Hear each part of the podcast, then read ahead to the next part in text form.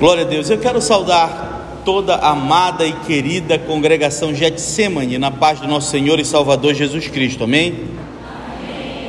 Hoje nós vamos aprender um pouco mais sobre esse personagem enigmático chamado de Melquisedeque. Melquisedeque, ao contrário do que muitas pessoas dizem, é, não foi uma figura alegórica. Melquisedeque existiu sim Apesar de que a Bíblia pouco fala sobre esse personagem, mas o que fala é suficiente para entender que era um servo honrado e dedicado às coisas de Deus. Era um rei, disse que o rei de Salém, está escrito lá na Bíblia. Onde ficava Salém? No lugar onde hoje é Jerusalém. A Bíblia diz também que ele era um sumo sacerdote, portanto, isso fica bem evidente, mostrando que se trata de alguém que exercia uma grande autoridade. Tanto é verdade que Abraão, ao encontrá-lo, ao ir ao seu encontro, pediu a bênção, ele foi abençoado e também pagou o dízimo. Olha que coisa interessante. A gente está falando de uma instituição, o dízimo, que é antes da lei de Moisés. A gente está falando de Abraão, antes de Moisés. Portanto, o dízimo ele é anterior à lei. O dízimo é posterior à lei, porque continua em pleno vigor no tempo da graça. O dízimo, na prática, ele representa um sinal evidente de que tem a sua origem no reconhecimento de que tudo pertence a Deus e que nós somos apenas nós somos apenas mordomos, cuidando de algo que Deus nos deu. E o mordomo que cuida mal tem as suas coisas tiradas, mas aquele que cuida bem daquilo que não é seu tem as suas os seus bens multiplicados. A gente vê também que uma referência clara, porque Melquisedeque aqui, ele é um tipo. Nós estamos falando de tipologia bíblica. Você vai ver bastante isso na teologia daqui por diante. Tipologia é um tipo, fazendo uma referência a Cristo. Em, em vários momentos, no Antigo Testamento, nós encontramos tipos de Cristo, ou seja, fazendo referência à missão, ao ministério de Cristo, a características de Cristo. Por exemplo, Davi, quando levanta-se do seu trono e se lembra de Mefibosete, que estava distante uma terra seca. Ele nem sabia da existência de Mefibosete. Ele chama toda a corte e pergunta: "Tem alguém ainda vivo da linhagem de Saul para que eu possa usar da graça e de, da benevolência da parte de Deus para com essa pessoa?" E Ziba, o único que sabia da existência de Mefibosete, diz: "Tem." ainda quer criticá-lo. Ele diz: "Tem, mas ele é aleijado de ambos os pés." O rei não perguntou se tinha alguma falha, perguntou apenas se estava vivo, mandou preparar a carruagem real e mandou ir lá naquela terra distante e seca para buscar Mefibosete, para trazer de volta pra, para dentro do palácio real aquele príncipe que estava esquecido, aleijado naquela terra distante, filho de Jonatas. Portanto, isso é um tipo de Cristo, um tipo mostrando a misericórdia de Cristo, que não nos esquece nem quando a gente está em caminhos distantes, nem quando nós estamos perdidos, ele se lembra da aliança que fez conosco e manda nos buscar. Outro tipo que nós encontramos aí é Melquisedeque. Melquisedeque é um tipo de Cristo porque ele é citado como o sumo sacerdote que tem um reinado eterno que não tem início nem fim.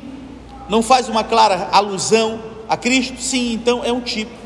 Não confunda tipo com teofania ou epifania. Vocês vão ver essa palavra. Teofania ou epifania, mesma coisa, tem a ver com manifestação física de Deus no Antigo Testamento. E existem várias manifestações, não só corpórea, mas também física através de. Citar o exemplo aqui: o fogo na sarça ardente que não se consumia, que apareceu por aquilo era um fogo normal? Não. Quem era que estava ali? Era Deus se manifestando em forma de fogo. Você quer ver outro exemplo? Aquele anjo que se manifesta para Daniel, quem é que estava ali naquele momento? Era o próprio Deus que estava ali, às margens do rio Idekel, lá em Daniel 10,5. Tá? Aqueles dois anjos que se manifestam ali para Ló, dizendo: sai daqui imediatamente, porque vai descer fogo sobre Sodoma e Gomorra e vai destruir essa cidade. Manifestações de Deus ali no Antigo Testamento. Quem é que você acha aquela coluna de fogo que aparecia para guiar deserto, pelo deserto durante a noite o povo de Israel, enquanto eles estavam indo para a terra prometida? Aquela era um fogo normal aquilo? Não. Aquilo era uma clara alusão, era Deus ali que estava se manifestando por meio de uma coluna de fogo durante a noite e uma coluna de nuvem durante o dia para guiar o povo de Israel pelo caminho do deserto. Então, isso aí, o nome disso é teofania ou epifania, é a manifestação física, seja ela corpórea ou em forma de outro objeto ou de, de, de elementos como fogo, como água. Isso aí é epifania ou teofania, tudo bem? A Bíblia diz que esse é, personagem enigmático, ele era sacerdote e profeta, ele era um rei sacerdote, ele era um rei e sacerdote. A Bíblia nos diz também, e faz uma diferença clara aqui entre a tribo de Levi, entre o que é a tribo de Levi, entre a linhagem de Levi e a linhagem de Melquisedeque. Há uma diferença bem clara aqui. E aí eu quero fazer uma alusão para que vocês não esqueçam. A linhagem de Melquisedeque, veja que Jesus descende das duas linhagens. Na genealogia, você vai ver que ele faz referência a Melquisedeque, faz referência a Levi também. Significa dizer que a linhagem de Melquisedeque é exatamente descendente de uma ordem divina, enquanto que pela linhagem humana ele descendia da tribo, vinha também da tribo de Judá. Ele tinha uma linhagem dupla. Nós vemos aí também nesse trecho que a referência que se faz é que Melquisedeque trouxe e apresentou para, é, para Abraão, Melquisedeque trouxe e apresentou para Abraão pão e vinho. Pão e vinho simbolizam o que? O corpo do Senhor e o sangue de Cristo. Estava fazendo uma referência ao sacrifício de Jesus que iria ainda acontecer milhares de anos depois. Veja só, então Está cheio de tipos ali, de referências ao Novo Testamento. E para finalizar, há uma diferença bem interessante que a edição faz aqui a respeito da lei e da graça. Preste bem atenção nisso que eu vou falar agora. Toda vez que nós falarmos em lei, está se referindo a Moisés, está se referindo ao Antigo Testamento, está se referindo a um peso muito grande que o homem conseguiu cumprir a não ser Jesus, que era homem, mas também era Deus, foi o único.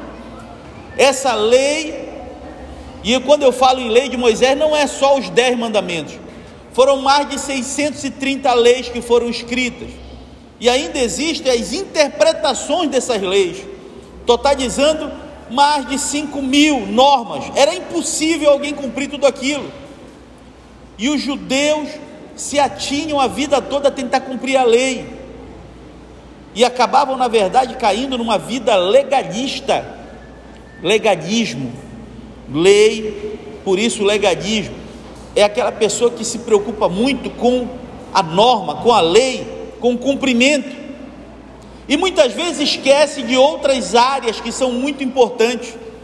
Não adianta ter uma capa bonita e dizer que sou cumpridor da lei, mas por dentro está corroído pelo ódio, pela vingança, não fala com o irmão, se acha mais santo que os outros. Isso é legalismo, irmão. Isso é legalismo. Não cabe a nós fazer a separação entre joio e trigo. Você sabia disso? Se você for tentar arrancar o joio, você mata o trigo. Só quem vai fazer essa separação é o segador, aquele que vem para fazer a separação ao final. Portanto, cabe a nós somente orar. Vamos orar e apoiar e ensinar a verdade. Pô, essa, essa foi uma diferença muito grande no discurso entre Pedro e Paulo. Paulo pregava o que? A graça.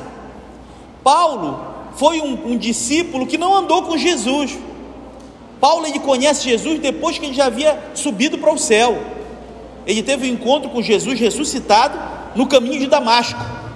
Foi lá que ele deixa de se chamar de Saulo de Tarso, aquele judeu, aquele rabino perseguidor, um homem poliglota, falava muitas línguas, um homem que tinha um conhecimento gigantesco, mas que usava para perseguir o povo de Deus. E tinha carta do governo romano para matar e perseguir os judeus, para matar e perseguir membros da igreja primitiva, os novos crentes que estavam surgindo. Mas depois daquele encontro, no caminho de Damasco, tudo mudou. E ele passou a pregar graça.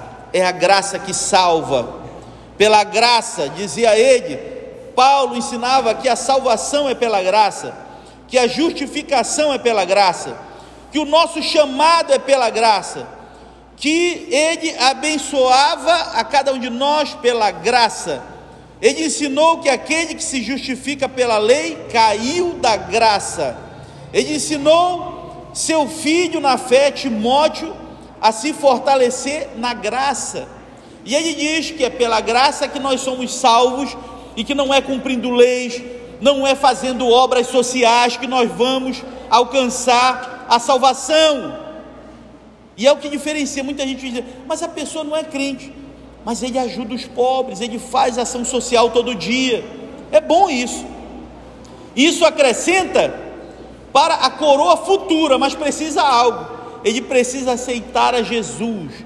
Ele é o nosso sacrifício vicário que se entregou na cruz do Calvário por mim e por ti. É pela graça que nós somos salvos, e não há nenhum caminho, por isso ele diz: Eu sou o caminho, a verdade e a vida, e ninguém vai ao Pai a não ser por mim, a não ser por mim. Portanto, meus irmãos, compreendam bastante, não confundam obras sociais, que era o que Tiago pregava, né? que o homem é salvo pelas obras, Paulo dizia: o homem é salvo pela graça. Para finalizar aqui o nosso texto, Jesus é o sacrifício perfeito, não precisa de nenhum complemento, é a graça dele que, vos, que nos basta. Quando Paulo, que tinha um espinho na carne, não era um espinho, não pense você que quando fala na Bíblia lá que era um espinho na carne, que era um, um espeto que ele tinha. Não era isso. A Bíblia não cita o que era. Mas nós podemos inferir que sejam outras coisas. Era alguma doença, talvez, que ele carregasse. Alguns historiadores dizem, alguns teólogos acreditam que talvez seja ah, uma, uma falta de visão que ele tinha. Ele diz, fazendo referência uma, em uma das suas cartas, que aquela igreja era tão amorosa que se pudesse tirar os seus olhos e dar para ele, faria isso. Então, fica evidente que pode ser algum sinal, algum problema ocular que ele tinha. Em outros trechos disse que ele Paulo escrevia com letras muito grandes. Portanto, depois fica evidente que ele tinha assim algum para o final da sua vida algum problema de visão. E por último, ele é citado Lucas, o médico, é citado descrevendo. Ele, Paulo falava e, e ele escrevia. O seu amigo Lucas, e, portanto, passou a escrever. Então, um evidente sinal. O certo é que ninguém sabe o que era esse espinho na carne de Paulo. Mas quando Paulo pediu misericórdia para Jesus, tem misericórdia de mim, tira esse espinho na minha carne. Qual foi a resposta de Deus para ele? Qual foi? A minha graça te basta. A minha graça te basta finalizamos aqui na compreensão de que Jesus Cristo é o sacrifício perfeito. Quando ele expirou na cruz, e na linguagem original do hebraico antigo, chamado de aramaico, quando ele diz tetelestai, que significa está consumado, ele estava dizendo que a obra perfeita foi cumprida, que o sacrifício foi entregue, que a oblação perfeita está finalizada que está entregue o Cordeiro perfeito, o sumo sacerdote perfeito, e nada mais precisa para que a partir de agora o homem se encontre com Deus por meio da salvação. É a graça que nos basta, é a graça que vai nos conduzir ao céu. E que Deus abençoe a todos. Fique com essa palavra em nome do Senhor Jesus. Amém.